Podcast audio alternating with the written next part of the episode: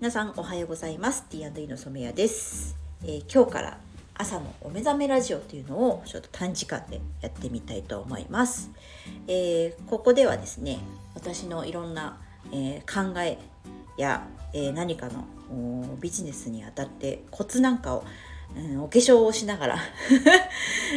お話ししてみるというあの本当にざっくばらんなお話会になると思いますが是非お気楽に聞いていただけたらと思います。まあ、今朝はうんとちょっとこう、まあ、営業のコツっていうのを少しお話ししたいと思います。えー、まあ、私自身があの気をつけていることなんですけれども、えー、営業をする時に、まあ、結論から言うと、えー、また会いたいと思ってもらえるかどうかっていうところを焦点に、えー、お話をします。会いに行きます。っていうのもやっぱりもう商品はですねもう世の中たくさんあるので誰から買いたいかっていうところが一番の肝かなというふうに思っているので、まあ、これをおすすめする私がなぜ今日この話を持ってきたのかっていうことを中心にお話しするということに気をつけています。でまあとはですねもうそれを話してる時のもう態度。もうね笑顔ですね。もう楽しそうに話すとねもうこの商品を使えばこの商品を買えば楽しくなるっていうふうに思うんですよね。やっぱその商品の魅力をもう全身で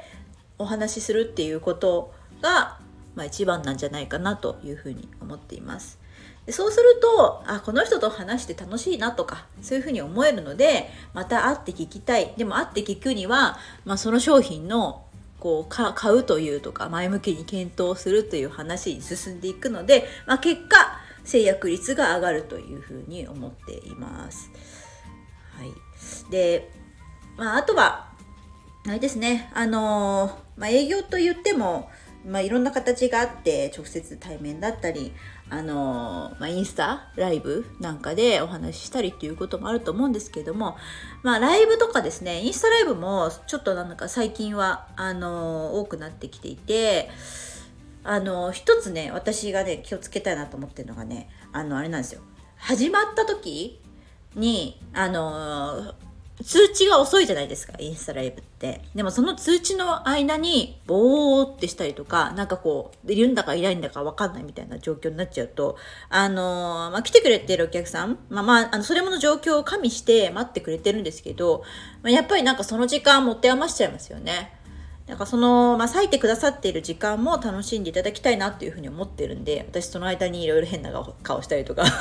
お話ししたりとかっていう、あの、もうウェルカム体制っていうのを作り上げるようにしています。はい。まあ、これから、あの、出勤される方、今日営業の方いらっしゃると思います。えー、常に笑顔で楽しく